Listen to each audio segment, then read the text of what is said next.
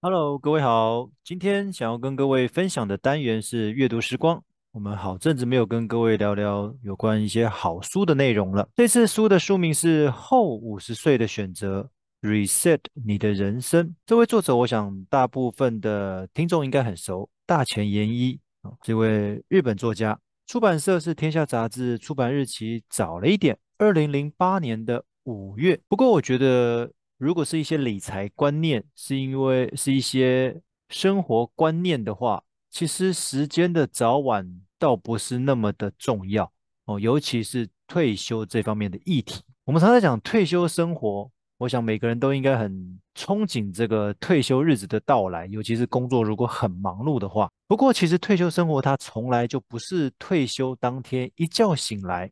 一切就会自动如愿以偿，没有那么的完美。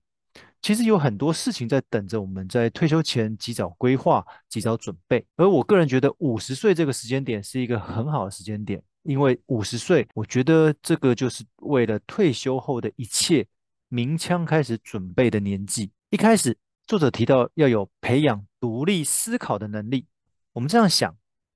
如果今天有一位能够贯彻命令、有执行力的员工，我相信他是公司主管喜欢的类型，可是这样子一位只能听命行事的员工，说老实话，其实长期下来会扼杀了他个人独立思考的能力。这个在书中作者把它归类为他中了所谓的上班族遗传因子。什么意思？下了班他只想休息，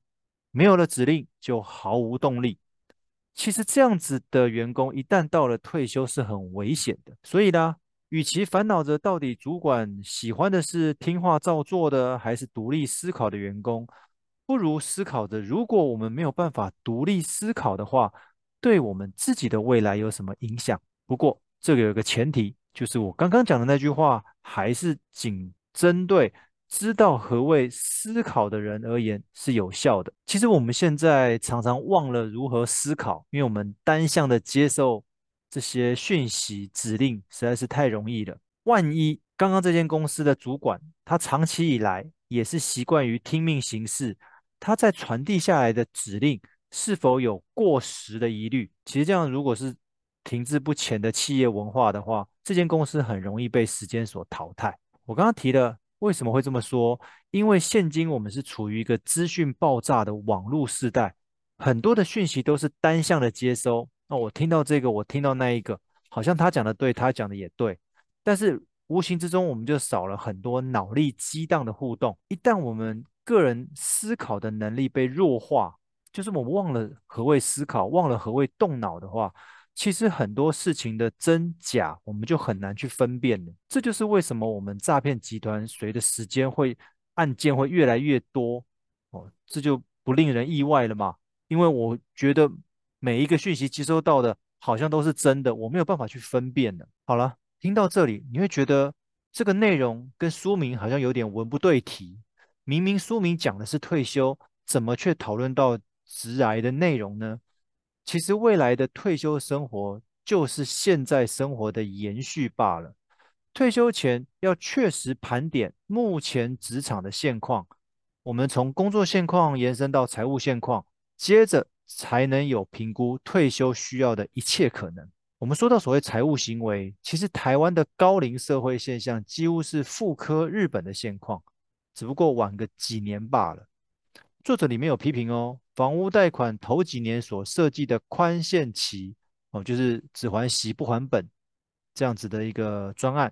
其实是欺骗自己未来会调薪，绝对足以支付房贷的一个财务陷阱。他也提到了。超长年期的房贷哦，书里面提到是大概三十五年哦，距离我们现在已经最多可以贷到四十年差不多哦。不仅加深了我们人生变黑白的速度，有同时也葬送了退休的美好想象。另一个重点，作者提到要修正我们对创业的期待。他说，五十岁以前，如果你只是一个上班族，在五十岁以后，请你千万不要思考创业这件事情。因为创业的一切动力并不存在于你原先的工作基因当中。毕竟传统的上班族，他是规律性的工作内容跟创业的思维有着极大的差异。他说，如果你真的能创业的话，其实你在年轻的时候，你体内早就充满了创业的血液了，很少会到五十岁才出现。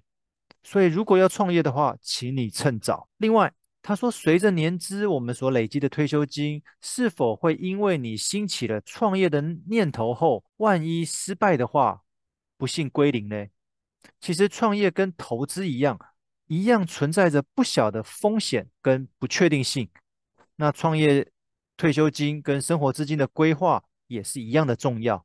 哦，所以不能误用了你的退休金拿来当做你的创业金。尤其是你的年纪已经接近退休，已经进到五字头之后，所以他提到退休前的职涯，你应该要放下对于升官加薪的期待，你可以转念思考一下，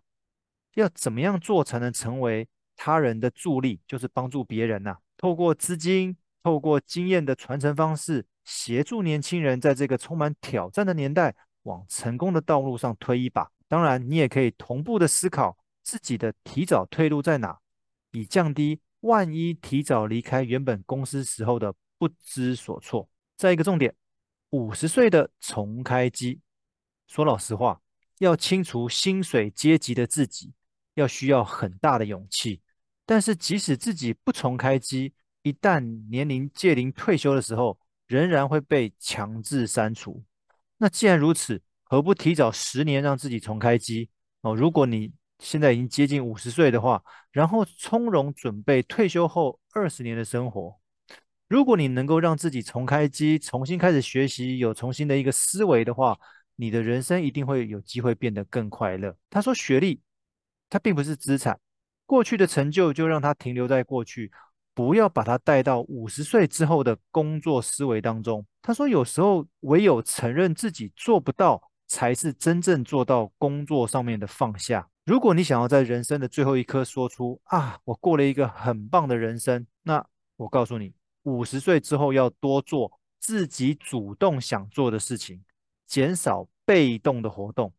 如此一来就可以多出许多充裕的时间供我们来运用。接着，另一个重点，我们要认真面对财务现况。他说：“如果过去你从来没有认真看待你个人的财务状况，在你接近五十岁之后，请你应该认真且严肃地面对财务这件事情。”他提到三件事：第一个，要制作资产负债表，借这个机会盘点一下你个人名下的财务现况；第二个，用保险买个以防万一，透过保险转嫁未来可能的医疗费用；第三个，累积退休年金。增加退休后在没有工作收入的情况之下，持续保有源源不绝的现金流。再一个重点，想做的事情即刻行动，不要把你每一件想做的事情都摆到退休后的待办事项。无论这个是你的兴趣还是你的梦想，为什么？一方面，人有旦夕祸福，太多的来不及，让许多的梦想成了遗憾；另外一方面，如果梦想清单中有许多需要体力配合的，需要呼朋引伴的，其实退休后这些条件往往都不存在了，因为你可能体力没有办法配合，你可能找不到朋友跟你一起游山玩水。既然理财有所谓的资产配置，那梦想清单也应该尝试配置在人生的不同时间点，想做的事情现在就该着手规划跟实现。作者建议。只要是五十岁左右的上班族，你要试着找出十件想做的事情，并且开始执行。其中至少一半是室内的活动，例如学音乐，例如培养阅读的习惯，例如棋艺哦，就是学下棋这些等等。因为这个是基于未来我们的体力有限的缘故，